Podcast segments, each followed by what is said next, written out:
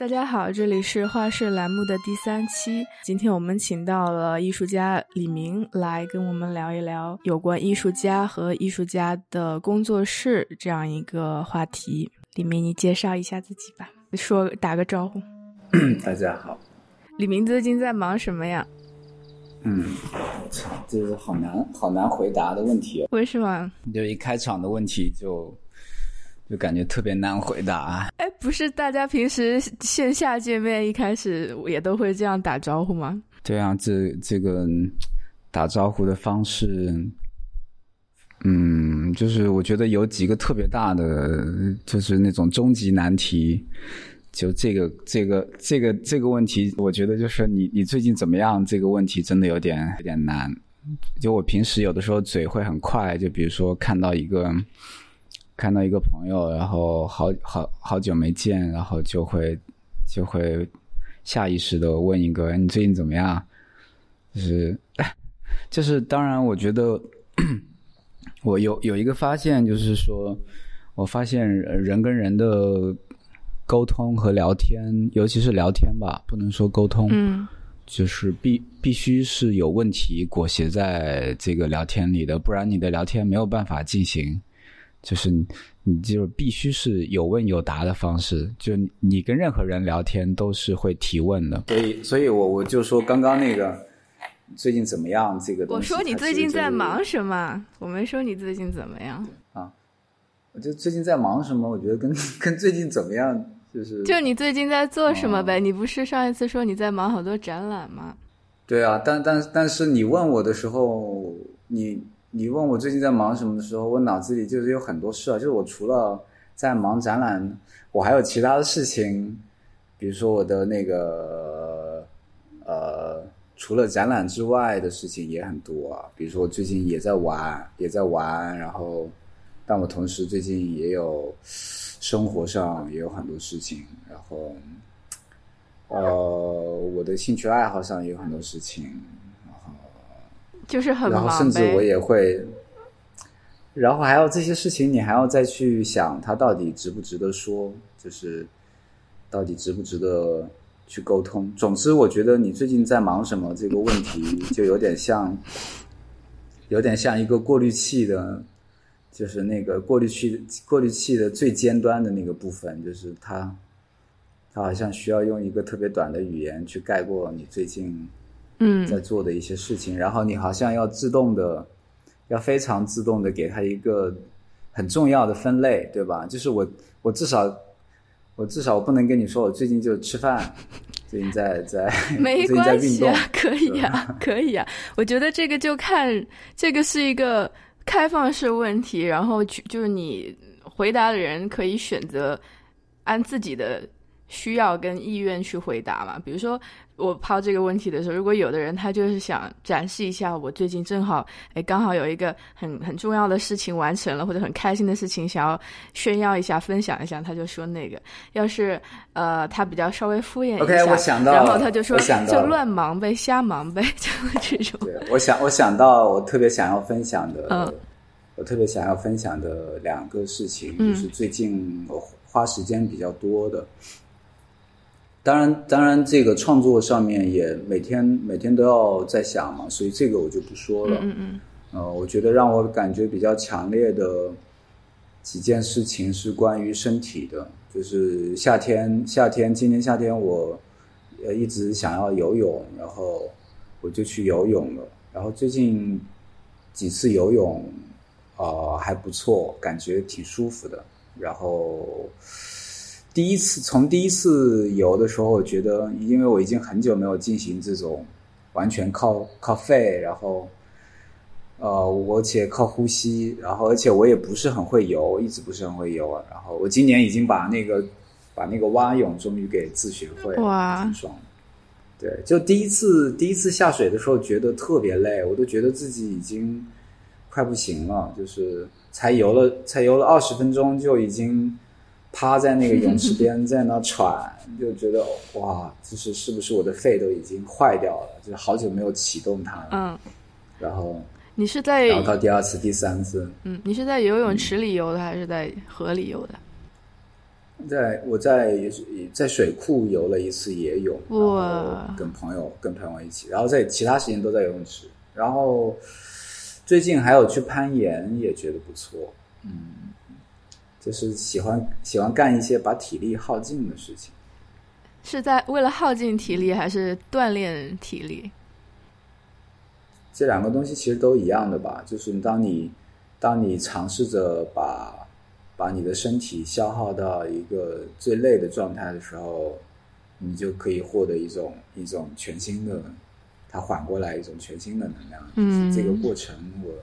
这个过程让我觉得，嗯，挺清晰的。因为我觉得，我觉得在创作的时候，我们的脑力跟体力也都是一个耗尽的状态。但是那个过程有的时候特别的模糊，特别的粘稠，然后夹杂着很多。不是那么明确的东西，让你觉得不知不觉就累了，而且甚至你都意识不到自己已经很累了，你还想要去做点别的事儿，然后你觉得，哎，我怎么这么疲，怎么这么疲惫啊？就是你都你都没有意识到你自己已经把自己搞得这么疲惫了。对，所以我我觉得运动运动有一个好处是，你非常清晰的知道你自己为什么精疲力尽，是是你自己在做这么一个动作，然后。嗯，是你自己在在做这么一件事情，然后并且你的目的就是要把你的体力消耗干净，就是这个会让我觉得很舒服、很轻浮。对，而且运动的这个成果过程，就是慢慢的，你你这下一次游的时候，体力又比上一次更好一点，或者这个身体的形状轮廓又更清晰一点，这个你都是看得到的，对吧？然后如果只是脑力劳动的，就是在脑子里想东西的这个工作，可能不是。那么明确，就是说我是不是有一个所谓的进步一样的？对啊，就是呃，最近身体的呃形状和线条也都还比较清楚，就自己感觉 自己感觉也也也挺满意的。然后最近我觉得我需要把那个头发都理掉，我想我想换一种换一种一种气息生活一下。其实，其实我这么说，哎，我我自己当然就你说的那些，我我我也都有感受了。但换一种说法，可能人家会觉得说，哎，这是不是就是到了一个中年人的生活，就是要努力去 维持这个身体的健康啊？当然，你也是有意识的要去，嗯，安排自己的生活，就是。这个节奏是什么样子的？你怎么就突然把话题引到中年的状态？就是你你是怎么引上来的？你不觉得吗？就是我看很多人就开始最近 最近开始就是要锻炼啊，要健身啊，就是然后就是因为可能体能上觉得不不如以前了吧？我操他妈的，真的是有点，哎呀，痛啊，扎心。这个没办法的，我跟你说，你自己一个人，嗯，你说到你的痛处了。提到中年，我感觉特别扎心。我 不贼他妈痛！这个就是为什么你其实需要去跟人说，就是尤其跟你同龄的人说，因为你自己一个人慢慢变中年，挺挺挺挺恐惧的，挺让人害怕的。但你跟人说一说，你发现，哎哎，真的，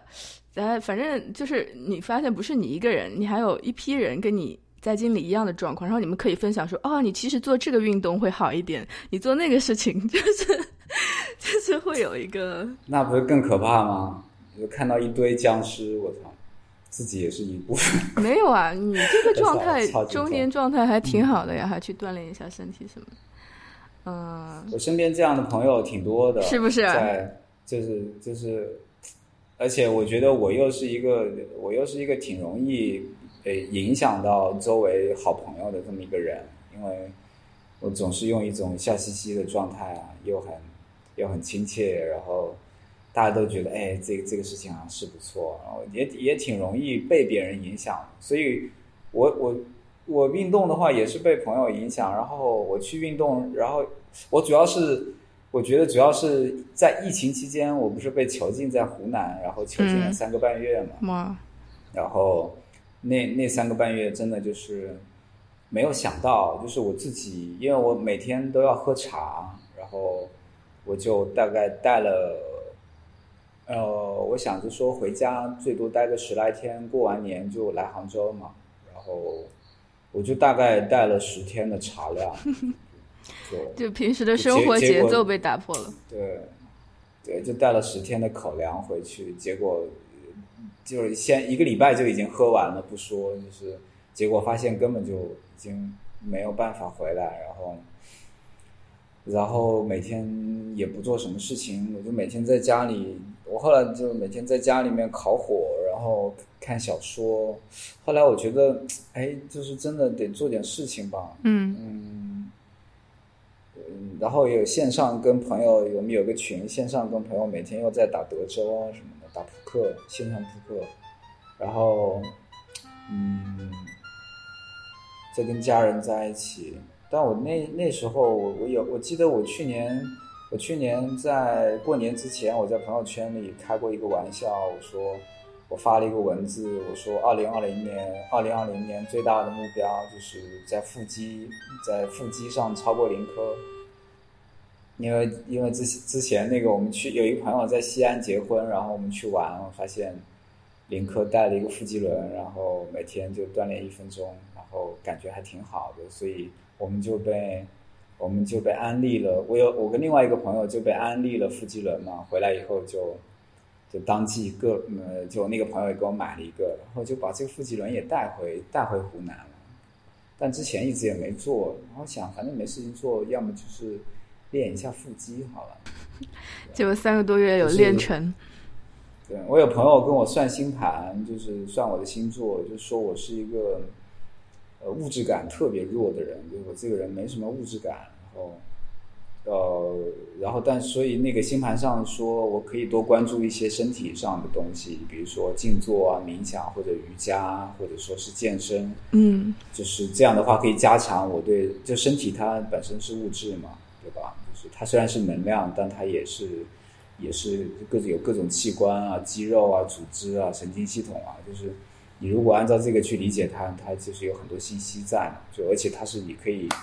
触碰到和感受到的一种东西。哎，然后你有你有没有看过那个村上春树？他写他为什么开始跑步，也是其实理由跟你差差不多。他也是好像三十多岁开始跑那个马拉松，他也是脑力劳动嘛，就是一直写作写作，然后可能有一天就也大概类似原因吧，就开始跑步，然后就一直坚持下去了。那他不一样，他肯定不是因为疫情啊。哦，就是可能也是就是身体那个脑力的一个，就就自我就是之前自我隔离那段时间，对我来说也没什么变化，因为我平时在工作室，就算是没有在疫情期间，也是一个不怎么跟人接触的一个状态。嗯，这也是今天你要找我聊这个东西。哦，对，哦，我就先说那个，对，后来，后来，我不先说中年危机这件事情嘛，就后来，嗯，反正就是阴差阳错的就练成功了嘛，就腹肌大法修炼成功，然后就回杭州以后看到朋友，就身边的这种几个好哥们就一番炫耀嘛，然后他们都震惊了，就是 就是觉得我操，因为我我在大家心目中每次看到都很瘦。嗯，突然一下我就体重没有变，但是我比之前要感觉壮了很多，然后然后大家也开始买了腹肌轮，然后有的还报了健身班，然后就之后在一起，之后之后在一起，基本上我们的话题就是，哎，你最近这个肌肉，哎，你这个背部要加强练习啊，啊，前面练的太紧了，后面得跟上，推荐你买那个引体向上的那个杆子，对。这个好玩。行，哎，我我本来那个提纲的第一个主题，我想说，呃，聊一聊工作室作为艺术家的庇护所，什么就是灵感诞生地、创作空间与世俗生活隔离的场所的这么一个地方。然后刚刚我们讲到的都是世俗生活嘛，然后我们现在再拉回来一点，就是往这个属于艺术家的这个。自己私人秘密空间的这个部分，庇护所，你不觉得吗？就是你可以说一下那个工作室对你来说是一个什么样的？我觉得，我觉得，嗯，你觉你是不是你觉不觉得它是一个让你跟世俗生活暂时隔离的场所？就是有没有这样一部分的功能？那当然了，那当然它是有这样一部分的功能了，但是，但是这不是它有的理由呀。哎，那它有的理由是什么？我觉得我们就是千万不要去。千万不要去去定义定义一个一个空间是什么，或者说定义一个定义一个你自己正在做实验的做实验的一个这段时间内在这个空间里发生的内容的总和。我觉得我不我他就是叫工作室，我都不满意。我觉得，但我想不到更好的词来说它。我我觉得这个空间。这个空间就是我，我可以这么说吧，就是说，呃，我的日常生活有，我的我的日常生活处在好几种空间形态里面。然后，比如说我的家，我的家是我的空间，我要吃饭和家人相处，然后跟跟我小孩在一起玩，然后睡觉，然后我我我打坐也会在家里面。然后看书也会也会有一部分在家里面，但是，呃，但是这是一部分空间。然后我的工作室呢，其实你可以在在空间的概念上，你可以想象这两个空间其实是在一起的，它不是分开的，也不是断裂的，就是它是它是连在一起的。然后工作室这个空间，它不会在这个空间里呃发生睡眠，然后也不会在这个空间里发生饮食。在这里面呢，然后这个空间呢，它又放了很多我在家里面放不下的仓库里的部分的东西，所以它是一部分你生活仓库，就是你在家里面不太方便放到的东西，就放到了我的工作室。它对于工作室而言是垃圾，但是它又是一个储存空间。然后呢，这个空间呢，它完全属于我个人的时间是很多的，就是属于我一个人的，它有点像一个我的书房，其实。在在家那个概念上来说，我觉得从家的那个大概念来说，它其实承担的是书房这样的一个功能。但是，嗯，你你，但是你也可以说它是工作室，在家外面你可以说它是工作室。但是你说到庇护所呢，它其实是一种类比，它也有这个部分，就是说你可以离开一下这种外部环境，然后你可以在这里的时候只只沉溺在你自己的世界里面。那我也可以说，它是我的一个岛，对吧？它是我的内心的一个小岛。然后我在这里也可以见一些我的朋友，或者说我不愿意见他们，我就把门锁起来。反正就是在这个空间里，我和我自己相处。那我并不觉得，我有的时候并不觉得它是一个庇护所。我觉得跟自己相处的时候，可能跟比别人相处要。消耗的能量是相是相同的，就是因为你有你有很多关于一些自我的那个自我意识的部分，会在你个人独处的时候，它会蹦出来，然后你自己也会审视你自己，然后你自己甚至会批判你自己，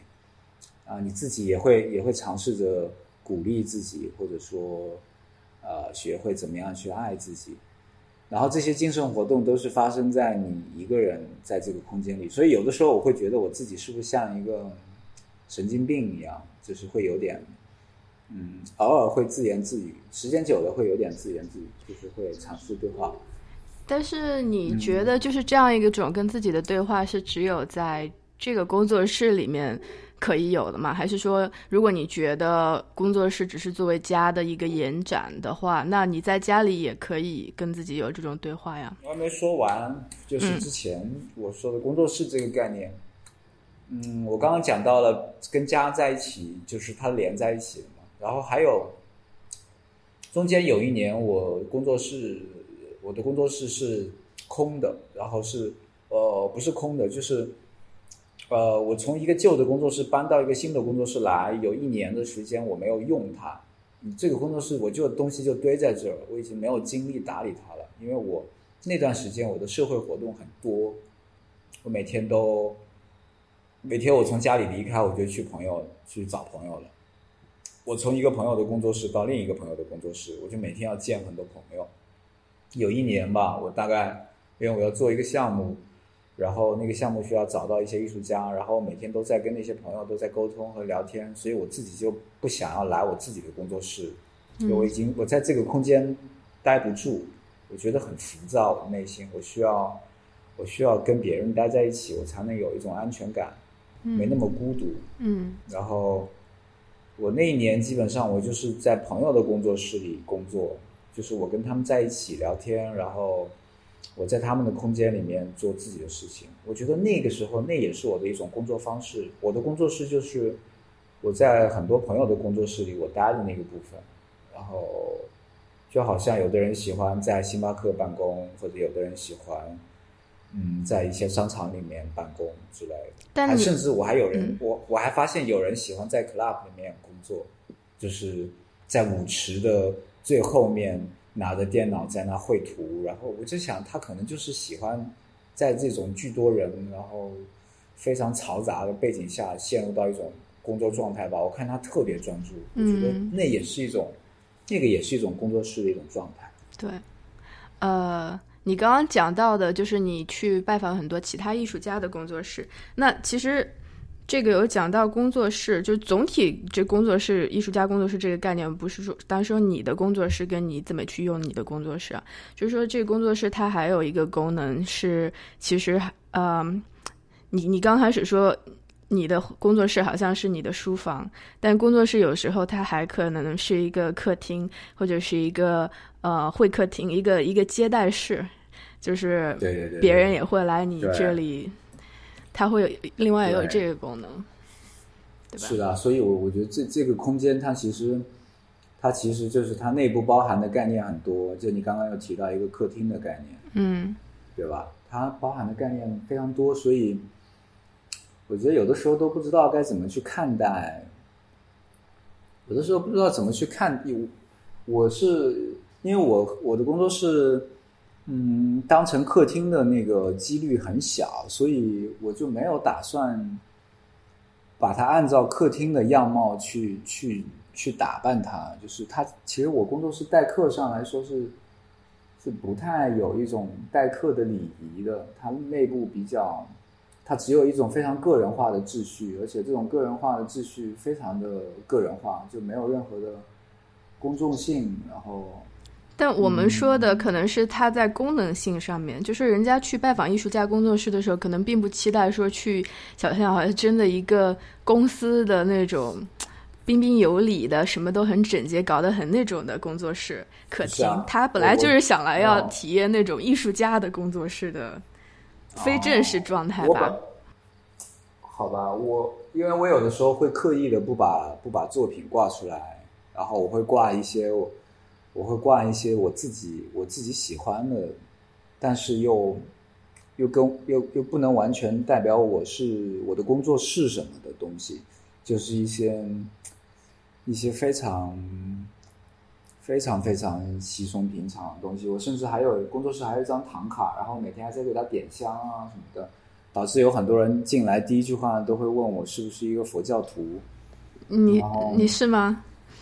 然后这个问题的难度基本上跟你最近在忙什么、最近怎么样的难度是一样的，就是，对，就是这些是我自己一个人去，就我的内心活动。然后它，它其实就好多东西都蛮隐私的。然后包括你有一些草稿，还有一些你正在实验的东西正在做，然后你自己也不确定它是什么，但是别人看到的时候总会要问你，然后他要问你吧，你也没有办法回答给他，因为。这些东西都是一个未完成和未生成的一个状态，它还在一种追问中，并且这种追问是非常，我觉得非常，呃，我不是说它有一种隐私性，我指的是，我我都不想拿出来去浪费别人的时间和别人去说我在想什么，就是，呃，就你前面提到中年嘛，就是。我觉得中年人有一个最大的优点，就是大家都知道，就时间很珍贵，就就一般来说都不太愿意去耽误别人的时间，或者是主动的去浪费别人的时间。就是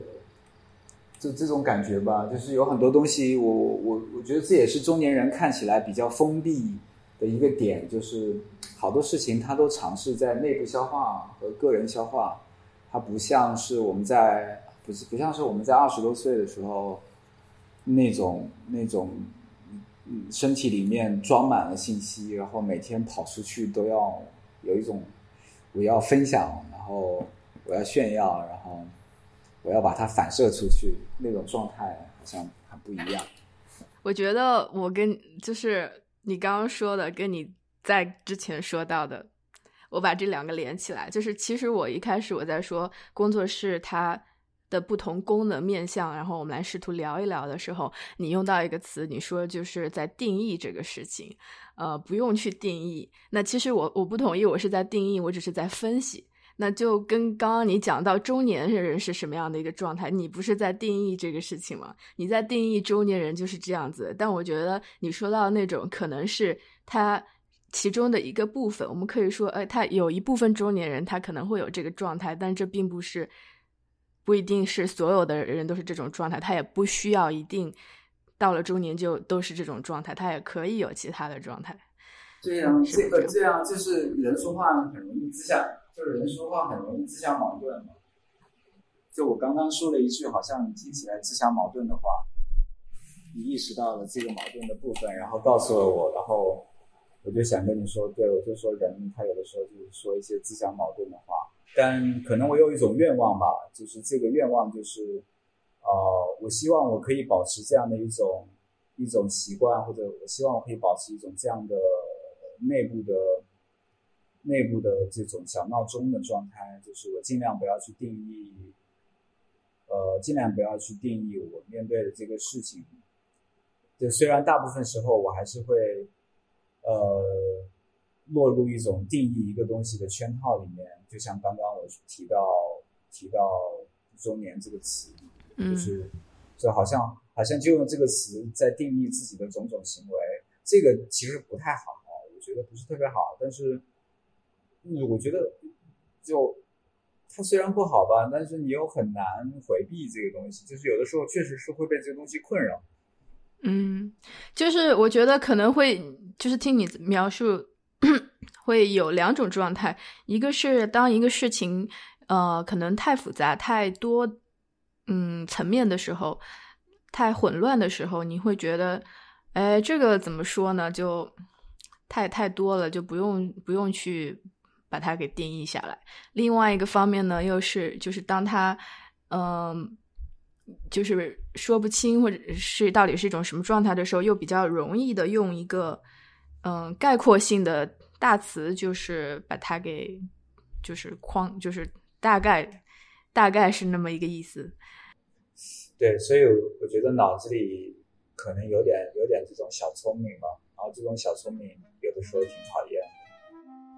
嗯，呃，那我们要不还是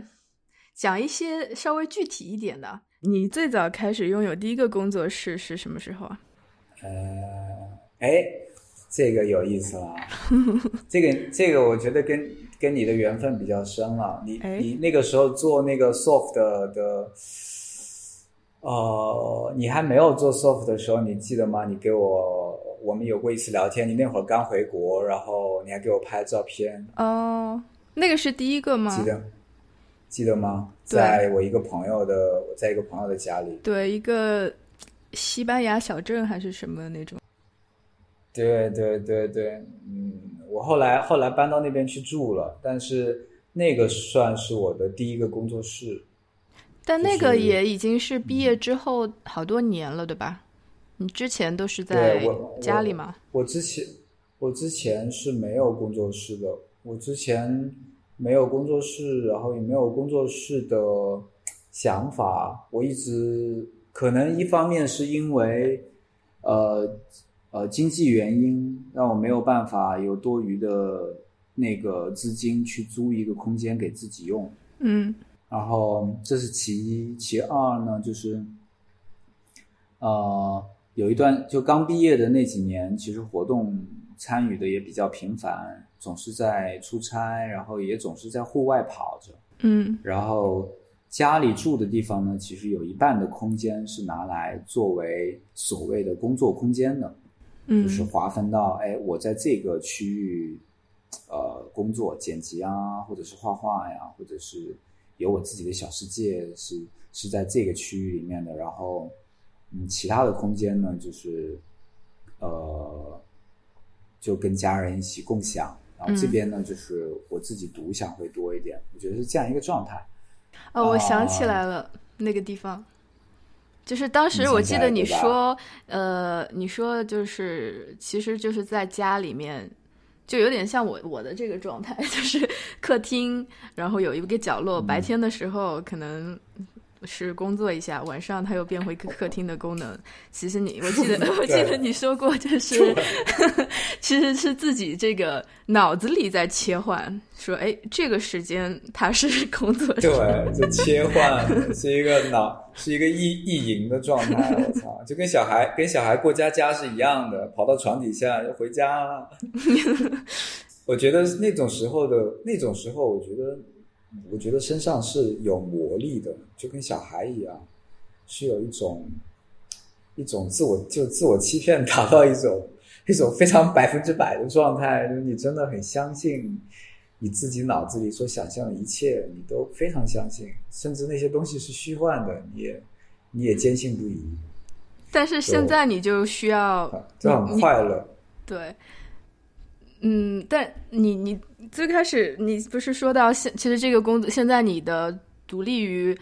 呃家之外的那个工作室，其实也不过是一个延伸嘛。但那你这个工作室现在的它的一个状态，跟跟你那个时候对比，你你更倾向于哪一个？那都不一样，都不一样。两两个我都想要尝试，就不倾向于哪一种。我觉得。这是我我的一个过程状态里的不同的形态，但是现在让你再用回到以前那种，你不太愿意了吧？那太难了，太难了，太难了。对，不可能回去的。你小孩生出来，你不可能把它塞回去的呀。哦，对对对对，他已经他已经在生长了。对，就主要还是对外部这个房间里、客厅里又发生了一些变化。这是其一。这是其一，其二是我指的说，小孩生出生出来，你不可能把它塞回去的意思是说，呃，我现在拥有的这个空间，它本身是从无到有的，然后当它有了以后，它里面已经有非常多东西了，就是这些东西已经已经你没有办法去想象说，哎，假如它们不存在，我会怎么样？就是它无法让你做那样的假设，就是除非。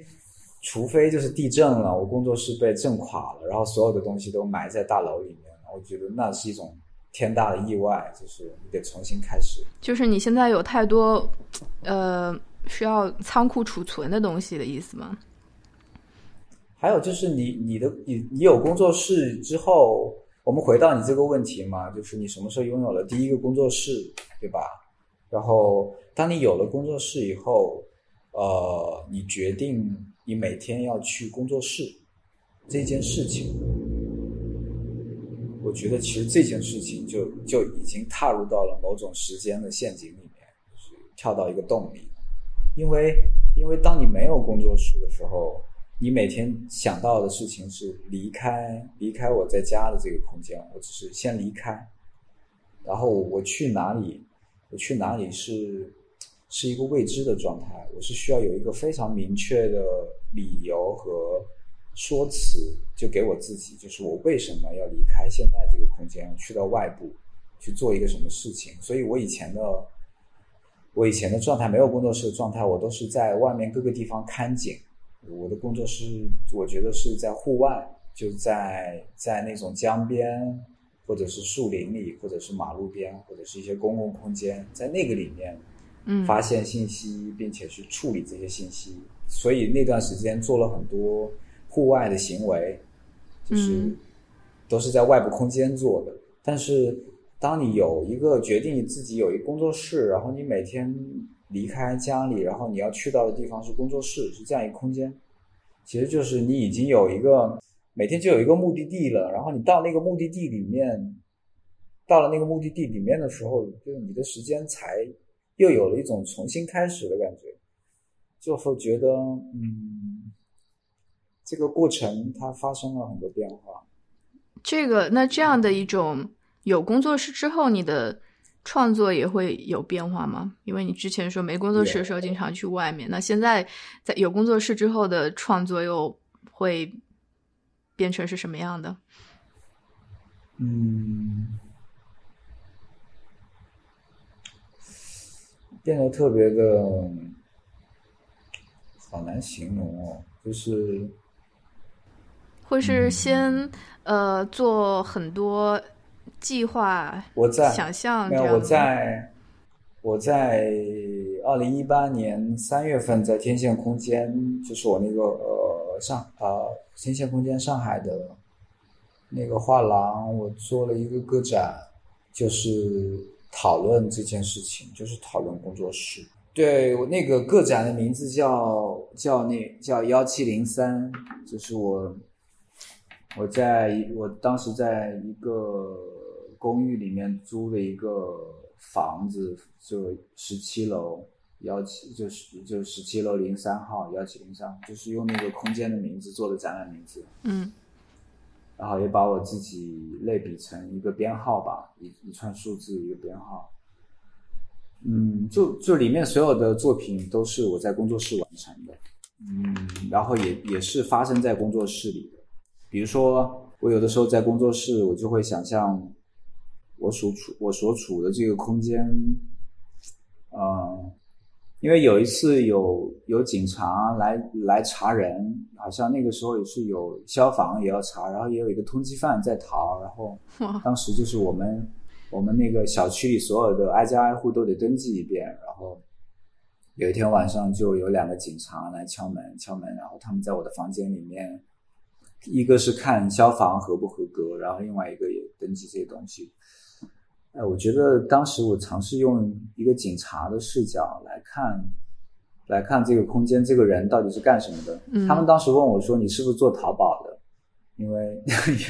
因为我工作室特别的堆了很多箱子，然后又打包了很多东西，然后有一个空间就是专门堆满了各种打包好的东西。嗯，所以很他们会觉得你这个特别像一个搞淘宝的。我说我不是，我不是做淘宝的。然后又看我工作室又挂了一张唐卡在那烧香，然后又有喝茶啊什么的，然后又有一个一个房间是有电脑什么的，就真的有点。然后这里又没有床，然后也没有也没有厨房，就是一个完全不是日常用的空间，就很奇怪吧？那你最后说你是干什么的？我就说我是做艺术的，就是反正说了半天，他们也也也也也说的挺懵的。这个也不是他们关心的重点了。然后我想说的是，嗯，我我就坐在工作室，有天有时候我大部分时间就是在工作室坐着，然后喝茶，然后喝茶的时候我就会发呆，就想就想想一些有的没的。然后有一天我就想到，我就想到一个想要拍摄的方案，嗯，就是我我坐在我我我坐的这个我坐在的现在坐在喝茶的这个空间。它有三十二层这么高，它是一个非常高的大楼。然后我在十七层的位置，然后大概占了他们一百二十多平的空间。然后我就想，如果我把我的一扇窗户拆掉，然后把阳台上的另外一扇门卸掉，我想租一个无人机，然后这个无人机它就是像穿越孔洞一样，就是从我的房间出发，然后。从我的房间外面飞出去，然后飞一个巨大的圈，嗯，然后绕这栋大楼飞一圈，然后再穿回来，然后就这样飞行，就穿越这个，把这个大楼想象成一个针孔，对吧？然后你就像一根线要穿进孔里面，然后把这把这个过程记录下来，然后在每一个房间都安排了一些事情，然后这些事情是同步发生的，然后最后有拍这个东西，有拍这个方案，还挺难掌控的吧？对，挺刺激的。有七有有七个摄像头同时在记录，就是这件事情，就感觉那个那一天是我觉得最丰满的一天，就是就是我觉得那个感觉特别丰满，就是它是一个能量高度交汇的那么一天，就是所有的所有的事情都交织在一起了。嗯，那几个摄像头把这些时间都交织在他们统一的那一刻，我觉得算是一个很好的纪念吧。哎，那你我你刚刚讲到了，其实跟我想问的有一一些问题都都在你那个讲的范围之内了。就是说，具体来说，你每天在工作室里的日常是什么样的？比如说，你几点去工作室，几点离开，然后你在那里的时间，你都做些什么？我每天来工作室的时间是吃完午饭，下午，嗯，然后我现在的工作室，我会。我的工作室在一个，嗯，不高，就一座不太高的小山的这个小小山坡上面，嗯，然后大概走路的话要走十五到走十五分钟的山路，然后每天上山下山大概来回四两趟，就是我晚饭回家吃，吃完晚饭我再来工作室，在工作室待到晚上的一点半两点，最迟的时候待到三点吧。那在在那边的时候都干什么？有的时候干很多事情，有的时候什么都不干，有的时候就是娱乐消遣，有的时候在认真创作。嗯，我觉得我自己一直没有，一直没有找到一个非常稳定的节奏。嗯，节奏是非常不稳定的，我发现。嗯嗯。你说的节奏是说，呃，灵感跟想法来的那个 频率吗？但就是创造性的时刻发生的这个节奏吗？嗯，不是，就是我跟这个空间处到一个完全我自己觉得很愉悦、很愉悦的状态啊，这个状态，然后持续的一个长度的这个节奏。我觉得还没有，还没有抵达。你觉得这种节奏是像肌肉一样可以 练的吗？还是说，就是因为通常大家对艺术家在工作室的想象，有一部分是想象他可能是其实是很困惑的，在等着灵感来敲门的，或者是自我怀疑的，会有这些部分。好像这个就是很正常的其中的一个部分，不能够排除的。不是不是所有的时间都会是那么有效的。对你说到一个很重要的点，就是不是所有的时间都是那么有效的，这个会让人陷入到一种沮丧。还有一个是，呃，我又特别相信你的内心跟你的空间外部是一种同构的一种一种状态，所以我花了。我花了差不多一年的时间去默默的调整我工作室的布局，然后我坐在哪个位置，然后嗯这些东西摆放在哪，然后怎么去把它们摊开，包括有一些东西要打包，然后有一些东西每天都要清洗，然后地板什么时候擦一遍，然后货架上面的东西要整理到非常整齐，我对这些事情非常的。我对这些劳动非常的痴迷，就是就是做这些事情可以让我觉得很愉悦、很放松。嗯，但这些事情，这些事情它跟嗯这些事情也消耗了我很多精力和时间，但他们不没有达到任何关于艺术家创作生产的这种关系，它仅仅是一种。哎，可以说是爱干净也好，或者说是爱整理也好，就是，对，就是。但我觉得这些东西蛮牵扰我的。嗯，我觉得你从一开始讲到健身，跟你在工作室里你去打扫，都跟这种物理性的劳动消耗挺有关系的。那我觉得是不是跟因为你的创作媒介本身录像，它其实。嗯，就是大多时候你在脑子里构思，然后你在电脑上剪辑，它不是一个很物质性的一个媒介，有关系。因为你，嗯，比如说你一个做雕塑的、画画的，它有很物物物理性的部分，它可能根据它这个笔触或是这个呃材料，它会又延展发展出去。它比如说它下一步要做什么？我那那我我倒不这么看，我觉得。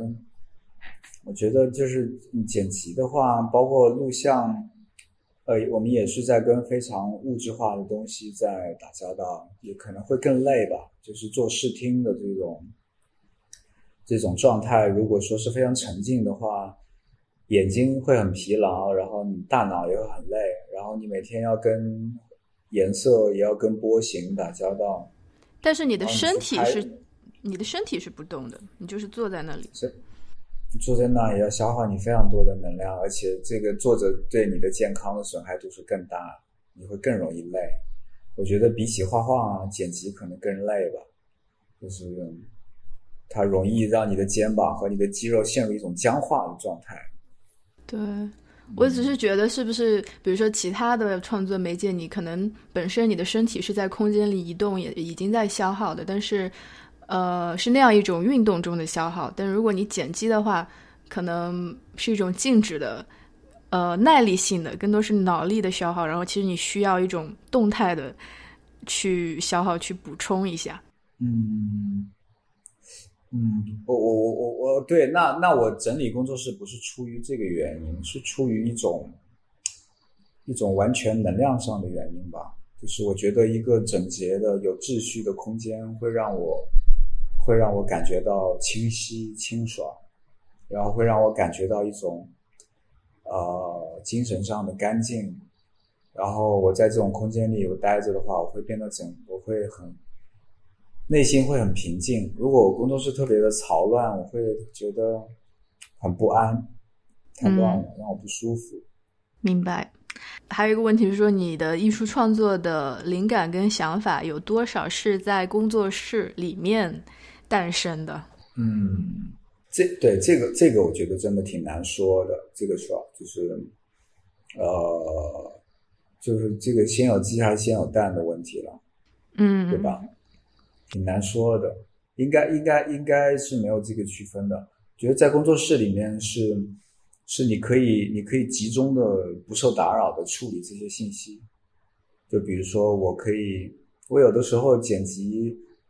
剪辑的比较上头的话，我会睡在工作室，就会在工作室持续待两三天，甚至是十天。我最长的时间在工作室待十五天，就是就不出门，不出门了，就是在那个状态里面一直陷着，就一直待在那儿，就沉浸在那个里面，然后把它做完，然后我再出去。嗯，那个状态会更会更那个状态，我我觉得那只是说。它在发酵，就工作室，它是一个可以让你的想法在里面，有它有一个固定的空间，然后也有一些时间，然后也有合适的状态和温度，然后你可以在这个里面把一些想法，就是不断的在发酵。你可以把你的想法的过程用各种方式，因为你有了空间嘛，对吧？你可以把它贴在墙上，然后你把你实验的每一步都贴在墙上，可以看到，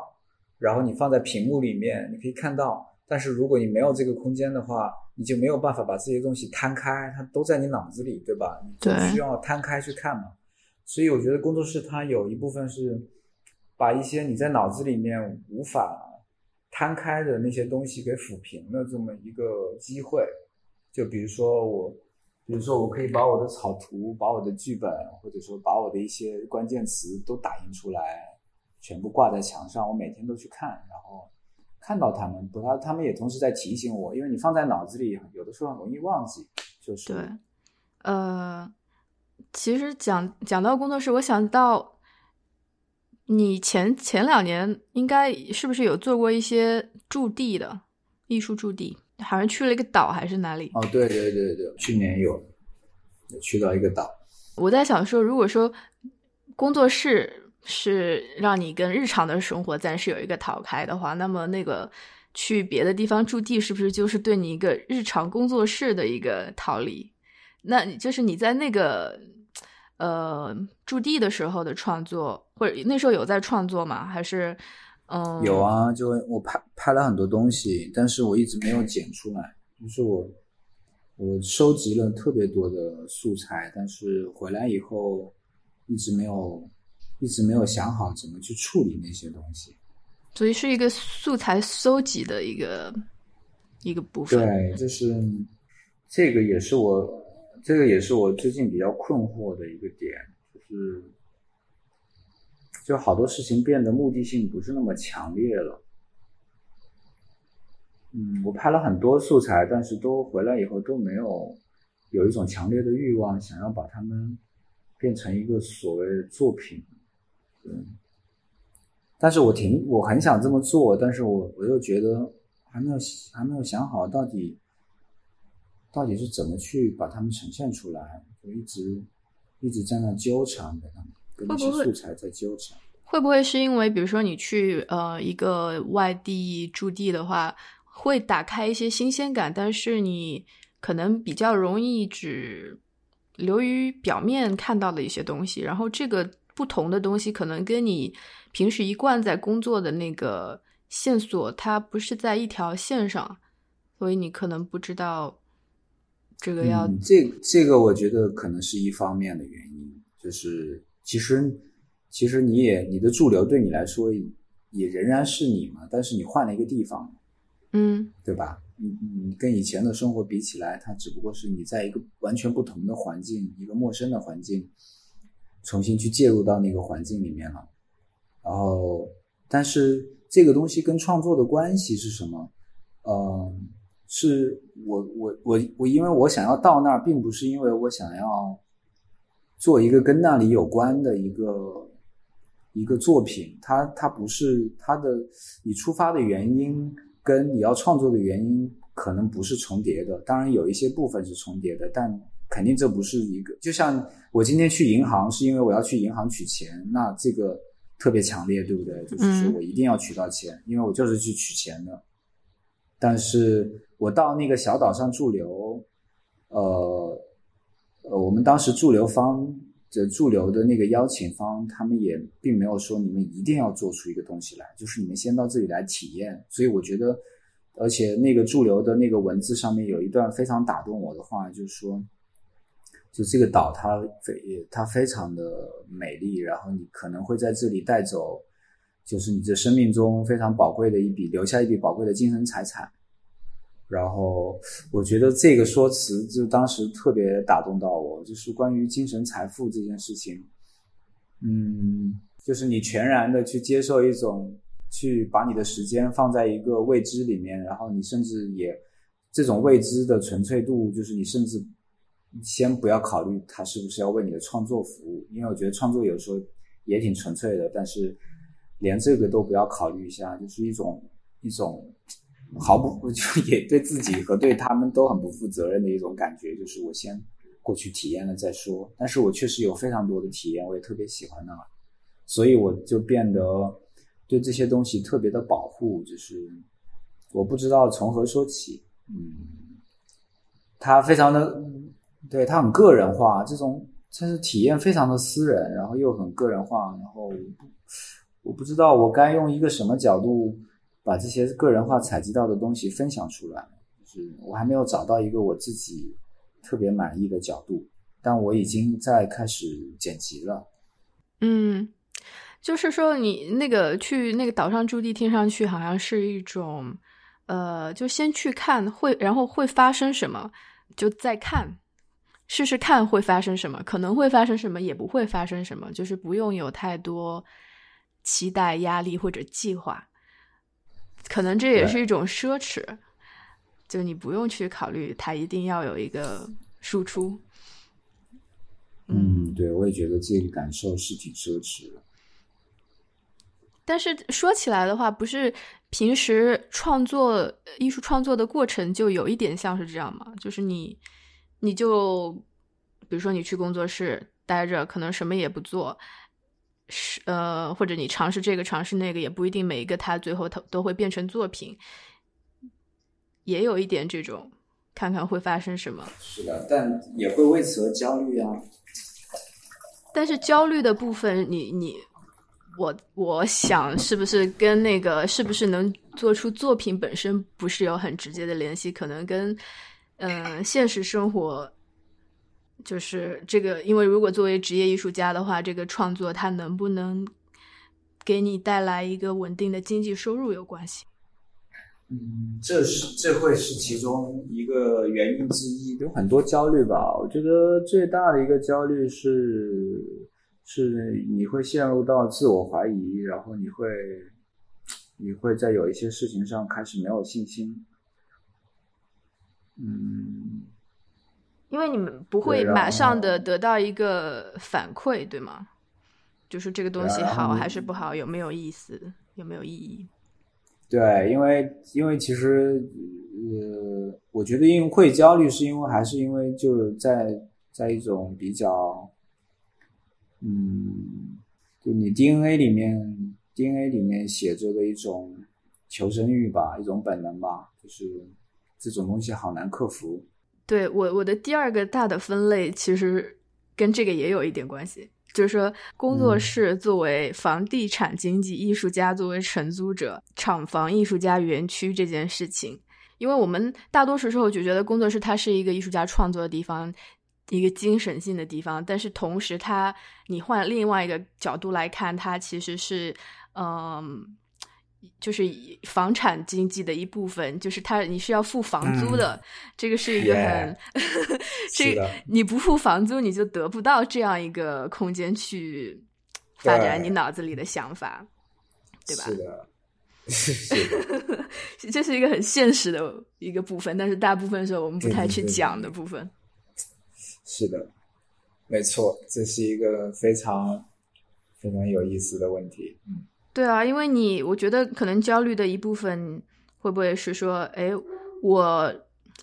不管有没有产出，不管是想法、作品的产出，还是呃经济上的回报，但是我每个月那个工作室的房租我是必须要付的，就是光有支出没有收入。就我觉得这个是成年人都得考虑的问题吧。就这个事儿，我觉得他已经，嗯。在我看来，就在我看来，其实好像跟工作室，就他也可以完全不讨论。我觉得这个问题，它不是说是它不是说它是一个现实问题就不值得被讨论，而是说，它就是这个世界的游戏规则呀，就是，它就是一个游戏规则，而且这个游戏规则写的很明白啊。就是那当然，有的人他自己家里有好多套房子，他就。这个规则对他来说就没有啊，它是一个普遍性的问题，就大家都知道的问题，其实是可以可以不说的。我觉得这个问题就又回来了。你觉得可以不说的问题，我觉得有很多可以说的，可以细说的。就比如说这个房租这件事情，以及嗯，你在哪里租工作室都有很大的影响，以及还有一一些一类的。艺术家工作室就是是某个园区，嗯，某种方式特别远。你比如说，你给他作品，是不是有一些是这样的？你不用付房租的，作为交换。那有这种的话，你你的压力会不会就轻很多？或者是同样是你要去租房子的，你租在那种公寓楼里，你需要面对的物业问题状况跟周围的邻居。跟你比如说住在一个比较厂房改造的，周围也有其他艺术家工作室的这么一个环境里面，嗯环境不一样，都会都会不一样。嗯嗯，是的，你说这个的确就是你面临什么环境，而且其实就是说，如果我们细分细看这些呃艺术家他实际上会面对的问题的话，那你就可以去想。说是不是政策上或者其他方式上有一些办法可以让艺术家的压力可以不要那么大？我知道，比如说在国外有一些艺术家的工作室，比如说，当然国情不同啊，就是比如说在德国，就是有一些政府支持的一些。嗯，空间改造成工作室，然后你作为艺术家可可以去申请，就只用付很少的房租。因为你如果变成房地产经济的话，就会又涉及到这个地产它的运营者，他是为了赚钱呢，还是为了扶持某种某种东西，不说文化产业，还是为了什么？嗯，对。哎，你方便说吗？这个你不说也没关系，就是说你工作室房租。需要占到你每个月支出的百分比是多少？每个月支出的百分比，这个这个我都我都算不清楚哦。倒不是不是说方不方便说是，呃，这个事儿每个月的经济压力肯定是是在的，但是，嗯，我想的很少，就是就是我觉得那些压力是你必须要去解决掉的，然后就是把它解决掉就 OK 了，就不想，我就对于我对于支出我就特别没有概念，就是我。我觉得我我还有存款可以付就 OK，我就不想。对，只有到我没有开始没有钱支付的时候，我才会想办法去把这些钱找到，然后想办法获得。但是，我仍然不会去想它的成本的比例是多少，因为我需要这个。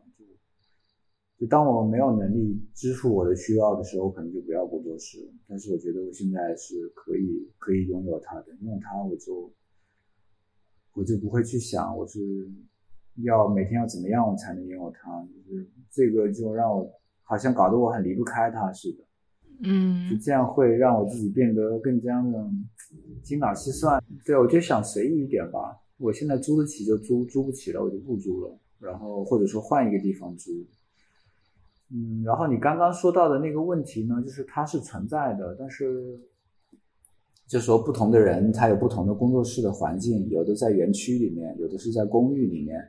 然后有的是在画室里，有的在山顶上。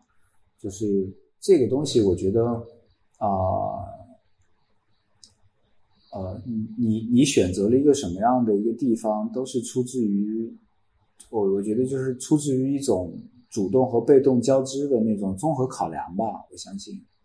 有的时候你可能是想跟朋友住到一块，就是你觉得只要跟朋友在一块，在哪都好。但它一定是，但它一定是满足于你生活方便的。是，呃，还有一种是你说到的有某种福利或者说优惠，然后你到了那个地方，但其实你也会做衡量，就是，就是我觉得作为艺术家，很多时候。他的工作室还是出于他身边有可能有吸引到他的点，他才愿意到那。可能吸引他的原因是这附近，他的旁边有这样的艺术家，有这样的朋友，他觉得哎，在这里我有一种归属感。要么就是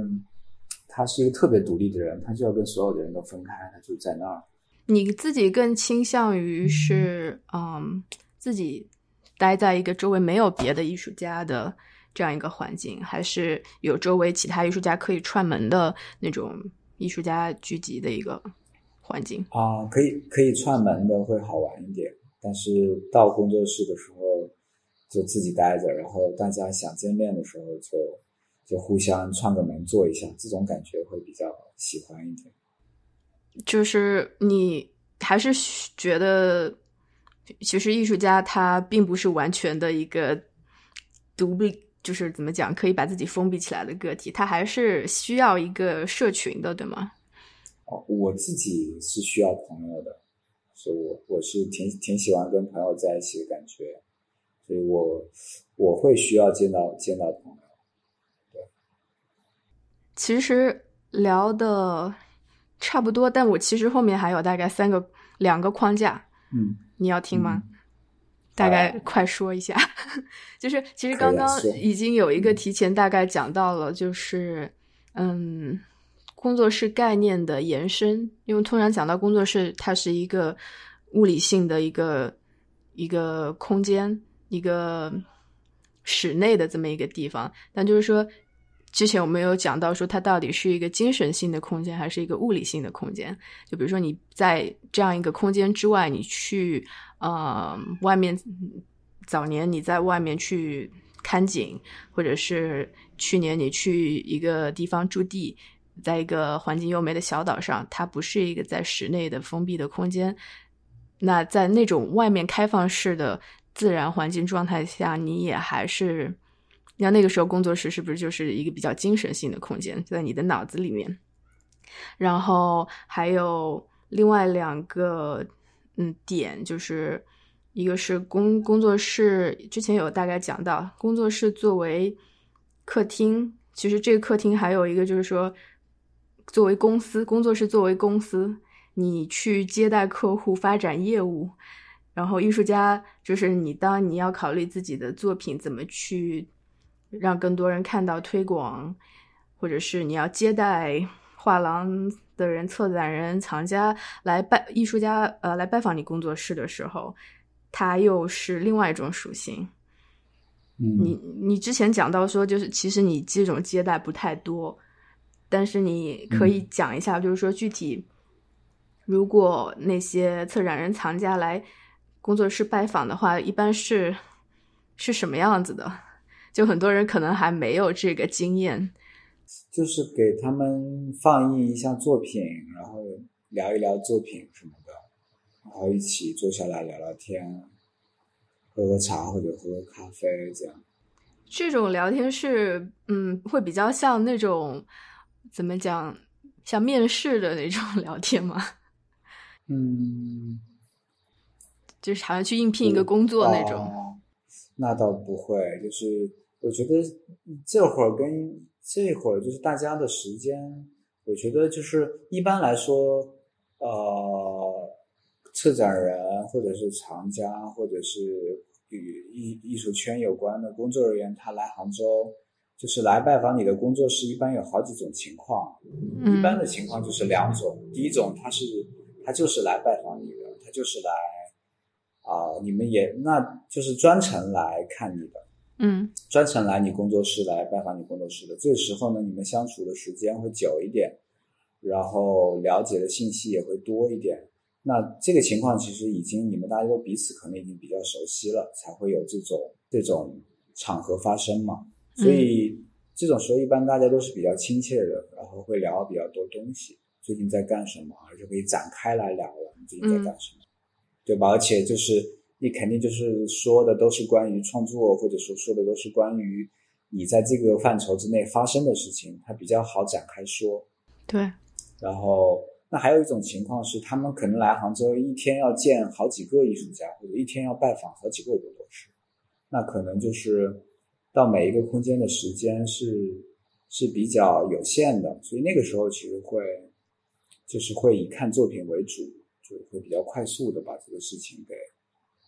给发生掉，或者是就看一下你工作室的环境啊，一些这样的事情。对，还有一部分，我不知道你有没有过这个过程，就是我在想说，作为工作工作室作为公司的这个部分，呃，感觉有一有一阵子，最早一些年的时候，就说艺艺术家工作室如果发展到一定的程度的时候，就会艺术家就会开始雇一个助理，嗯。然后，但是最近几年，如果它发展到一定程度，好像会变成开始跨界跟品牌明星合作，有没有这种变化？我还没有哎，我现在我一直就没有助理啊，对，所以就是一直没有没有那个发展成那样，可能也不知道，就是没有这么来规划过吧。对，就是我也。我很难跟别人一起工作，自己特别难跟别人工作。我工作还没有到那种可以跟别人分享，然后你就把一个工作交给别人去做。我什么事儿都自己想弄一下，就特别消耗。因为是不是就是也是跟你创作媒介有关？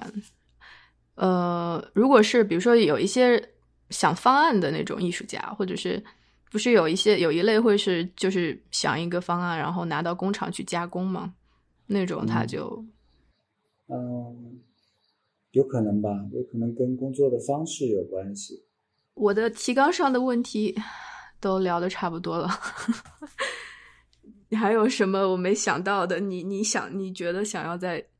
聊一下补充的吗？嗯，对，我觉得好不容易。我这是也是我想跟，呃，就是我自己对工作室的想法吧，就是觉得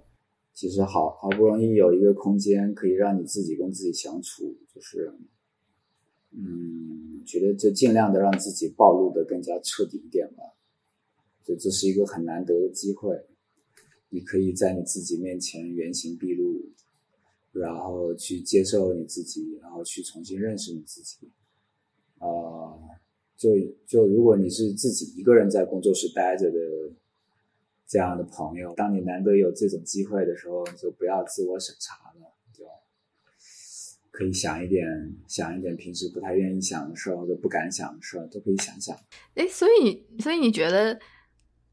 这个又跟为什么艺术就是说到底还是艺术家为什么就得非要有工作室？然后用这工作室到底是用来干嘛的？一方面会觉得工作，哎，工作室本身这个翻译的这个名字过来，就是好像它应该是用来工作的。但是你刚刚讲的，你觉得那个面对自己最内心的那个部分，好像好像还是跟跟人跟你的跟你面对自己有关的，不一定，它不一定是跟一定要做一个什么东西，做一个作品出来有关的，因为可能这个作品它最后做出来也还是跟你面对自己有关的，对吗？嗯，对就对，就你。你的那个所有的信息，反正都在这处理嘛。然后，我觉得就自我、自我这种东西呢，当然我说这些不是说我们在一种自恋的概念下面在说，我指的是，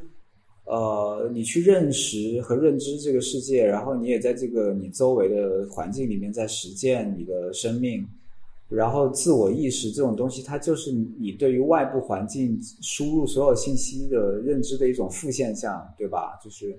嗯，因为很多时候你你要确定你自己是不是在场，是不是在其中，你在一个集体里面，你自己到底你就是你那种存在感，你有的时候会去考察一下你到底在不在这里，是吧？嗯，好像有的时候你觉得你跟这个事情很有关系，但有的时候你又觉得我跟他们的关系又。好像又有又没有那么的牢固，就是就是这个东西，他每个人的每个人感觉都不一样，就是每个人他对于在场的感受都不一样，所以我觉得这是一个很有趣的、值得去想的一件事情。听上去就是有一点像说，作为一个艺术家，你去观察你所生活的这个周围这个环境以及。你这个是向外看的部分，但同时你又要向内看自己，在这种环境给你带来什么影响？你你跟他是产生了什么变化？然后，然后你自己又产生了什么变化？然后这些东西有的时候也是有意识的，有的时候又无意识的。总之，我觉得特别有趣，还是挺丰富的。然后我最近可能会创作上会比较开始进入一个劳动的状态了，因为十一月份有展览要开，所以我最近的工作室应该会是处在一个能量比较集中的状态，可能要在这开始开始投入到一些创作上的事情。就是好像有不停的不同的阶段，跟跟一块那个农田一样，它有农闲的时候，有农忙的时候，你有播种的时候，你有。对，等它长，然后要收割的时候。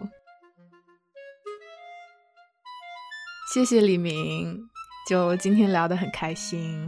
然后祝你后面的展览准备工作顺利。啊